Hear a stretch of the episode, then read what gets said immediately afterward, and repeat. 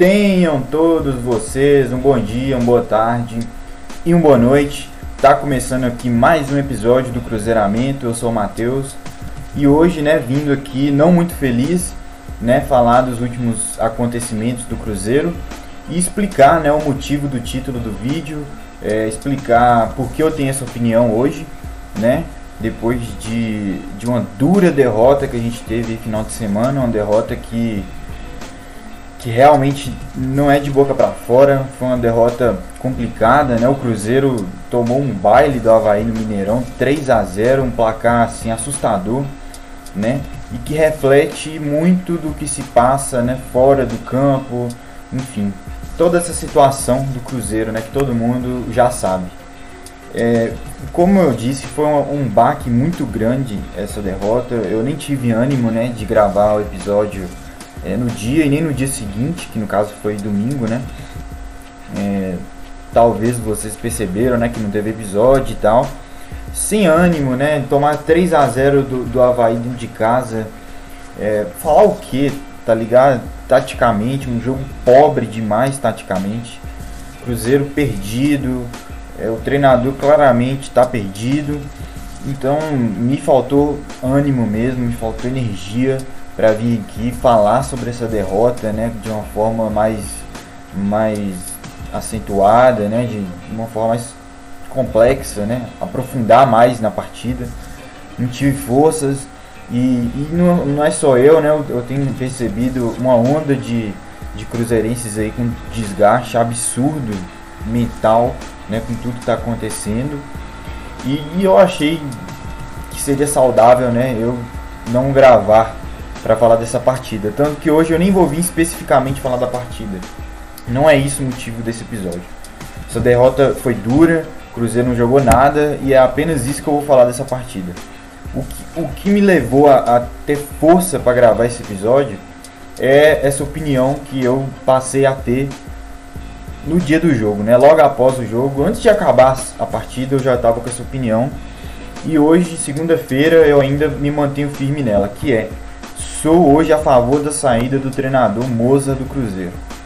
E sei de tudo, eu sei todas as consequências que isso pode trazer, mas mesmo assim eu li todas as consequências e assinei e concordei com os termos.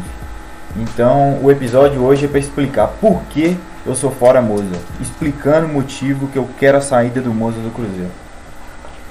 Olha, eu, o Moza chegou, né, depois de uma saída conturbada do Felipe Conceição, é, o Felipe Conceição foi mandado embora depois daquela. É, aquele vexame, né? Que foi aquela eliminação contra a Juazeirense. Um, um confronto de mata-mata de Copa do Brasil importante para o clube, né? Que daria uma grana bacana. Um clube que deve meses e meses de salário, até para os funcionários que ganham menos, né? E, enfim, um confronto que a gente estava na frente e a gente perde daquela forma, né? No finalzinho, depois nos pênaltis. E aí teve a demissão do Felipe Conceição. Eu não teria demitido o Felipe Conceição naquele momento. Eu já eu falei isso no dia da demissão. Eu extremamente puto com o Felipe Conceição, com as escolhas dele. Eu não achava que o momento era aquele que enfim, eu, eu, eu via margem de crescimento ainda para o Cruzeiro, né? Mas ok, teve a troca de comando, né? O presidente não segurou a bronca, sabia que a torcida já estava, a maioria já estava de saco cheio do Conceição também, né? Isso é inegável. E o Moza veio e ele de cara entrega alguns pontos positivos que, que elevaram um pouco a moral dele. Os pontos positivos da chegada do Moza. Ele consegue dar confiança para os jogadores que estavam encostados, afastados, fora do, é, e, e, enfim, não só jogadores experientes, mas jogadores que, estavam afastados de um né? Tipo, né? tipo Marcelo Moreno, Marcinho, enfim, ele, ele conseguiu fazer com que esses jogadores retomassem a confiança. Isso é um ponto positivo, a questão emocional, o impacto emocional que ele teve, ok, ok. Outro ponto positivo foi ele ter percebido o porquê o Marcinho não estava rendendo nas mãos do Felipe Conceição e ter tido a visão de mudar a posição do Marcinho no seu time. Que hoje o Marcinho joga realmente numa posição diferente do que ele jogava no time de Felipe Conceição. E isso é um fato. Ok. E conseguiu a, a, acho que a, uma primeira vitória do time na Série B, né? Que com Conceição a vitória na Série B ainda não tinha acontecido. Tinha vencido o Juazeirense na Copa do Brasil, mas né, na Série B não tinha vencido. E parou por aí. De resto, essa gestão, essa era Moza até aqui, só ponto negativo. Só ponto negativo. Parou por aí os pontos positivos do Moza. E, né, por isso que eu tô aqui gravando esse vídeo. Para cá os pontos negativos e esses pontos negativos que justificam a opinião de querer a saída do treinador Moza. O primeiro motivo que eu elenco, né, dessa, desse, desses, desses, desses vários motivos né, que eu tenho, é como ele escolhe mal, como ele não tem coerência nas escolhas dele. É um cara completamente perdido. É um cara que, que na partida contra o Havaí, depois que ele teve uma semana para treinar o time, uma semana, a primeira semana cheia que o Moza teve depois que ele chegou no Cruzeiro, ele me entrega depois de toda uma semana de treinos, ele me entrega Ariel Cabral titular em 2021. Em 2020 isso já era um absurdo. Em 2019 isso já era um absurdo. Por que em 2021 daria certo? O que, que, o, que, que o Moza pensou? Eu não consigo entender. A falta de critério, a, como não tem sentido, entendeu? O cara ter uma semana cheia e a sacada que ele teve para o Cruzeiro ter uma, obter uma melhora foi colocar Ariel Cabral de titular. Do lado do Nonoca. Ou seja, dois volantes mais de contenção, de destruição de jogadas deixou o Cruzeiro travado, entendeu? O Cruzeiro não teve melhora nenhuma. Ah, o Cabral tem um passe bom. Puta merda, isso já foi-se o tempo que, que isso era argumento para manter o Ariel Cabral no time. Porque ele não tem um mínimo de intensidade, ele o lado defensivo, a parte tática dele está comprometida, entendeu? Então, não, não faz sentido essa escolha. E pagou o preço, né? Assim como o Ney Franco ano passado também, quando bancou o Ariel, pagou o preço também. Gente, vai ser cobrado. Quem colocaria o Cabral de titular vai ser cobrado. A bola pune. A bola pune, não tem jeito. Outros problemas do Moza: as constantes mudanças de esquema tático do time. O Cruzeiro não consegue ter um padrão de esquema tático. Ele está perdido. Um jogo ele coloca o time em 3-5-2, 3-4-3, 4-4-2, 4-3-3. Perdido, perdido, perdido. Assim, é, a única formação que talvez tenha dado certo né?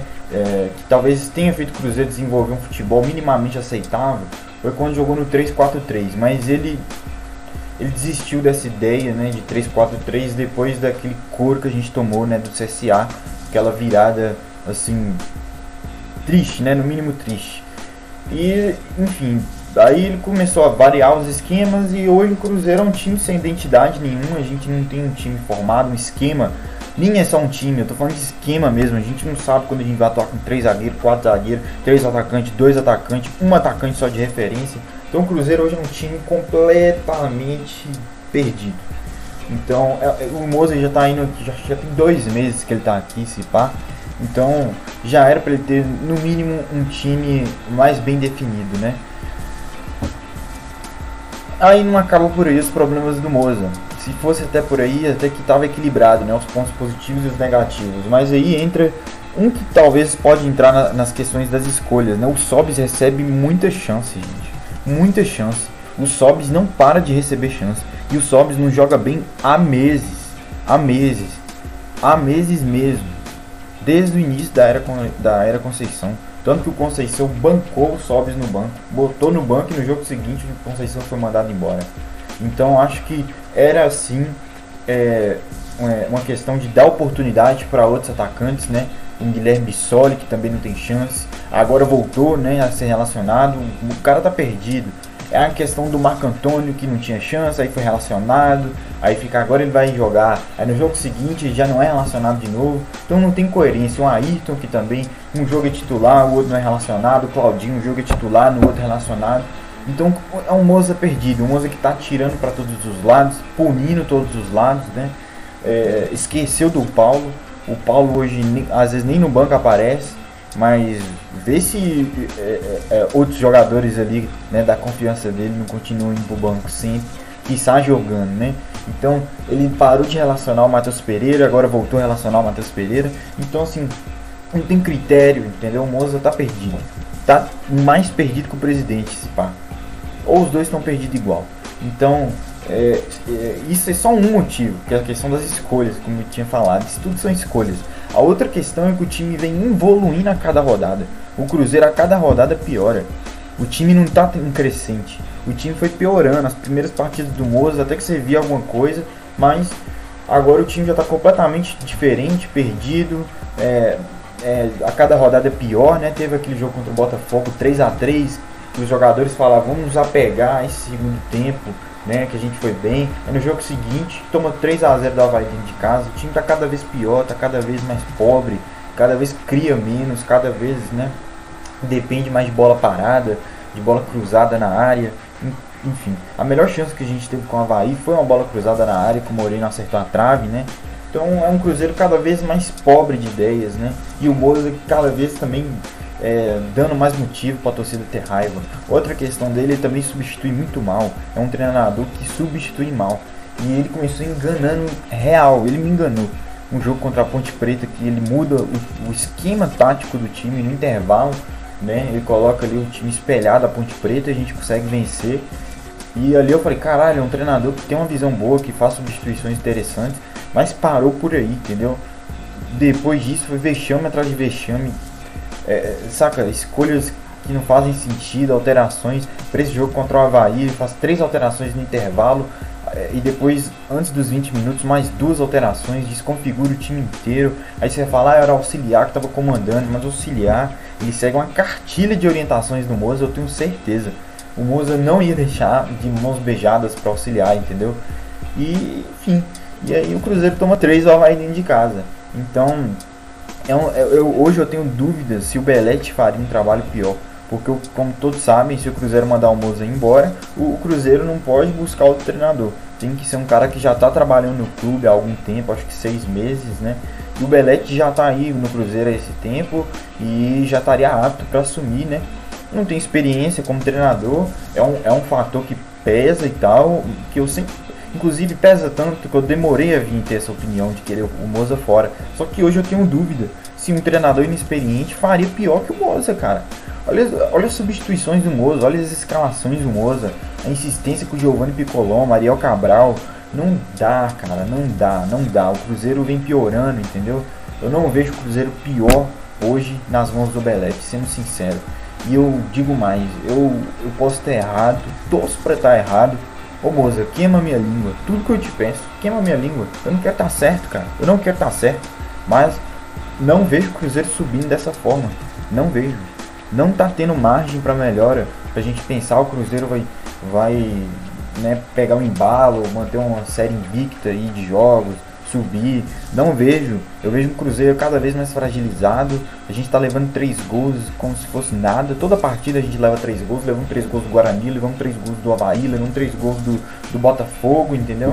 Então, infelizmente, acho que a continuidade desse trabalho é, é, vai fazer mal pro Cruzeiro. E, e eu acho que o Felipe Conceição caiu por menos, né? Tinha mais margem de melhora, enfim, o time se comportava melhor, né? Mesmo, mesmo os piores momentos do Conceição, o Cruzeiro tinha uma ideia, né? Não era esse Frankenstein que o Moza está treinando.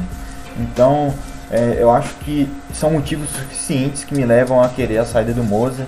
Não peço que todos concordem, né? Eu entendo quem tem uma opinião um pouco mais conservadora a respeito, né? Entendo quem não confia no Belete e tal, tem receio, mas é minha opinião, eu queria estar tá passando aqui. E é isso é isso. É, é, triste, né? Foi um resultado realmente, puta, mano. Complicadíssimo, complicadíssimo de digerir, né? E, e foi por isso que não teve episódio. Mas enfim, tô aqui hoje reportando aqui essa opinião.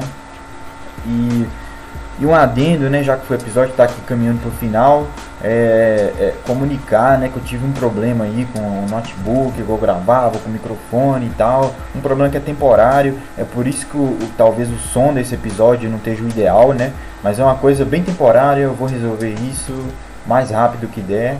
E enfim, a qualidade do som vai melhorar um pouco daqui para frente. Então, muito obrigado a quem assistiu até aqui. Se inscreva no canal para dar uma força, um like no vídeo para dar uma moral. É, e siga nas plataformas de podcast também, Spotify, né? Outras aí que eu tô lá também. Só jogar Cruzeiramento, tô no Twitter também, Cruzeiramento, tudo Cruzeiramento. Então você me acha fácil aí na, pela internet. Então até o próximo episódio e ó, tchau.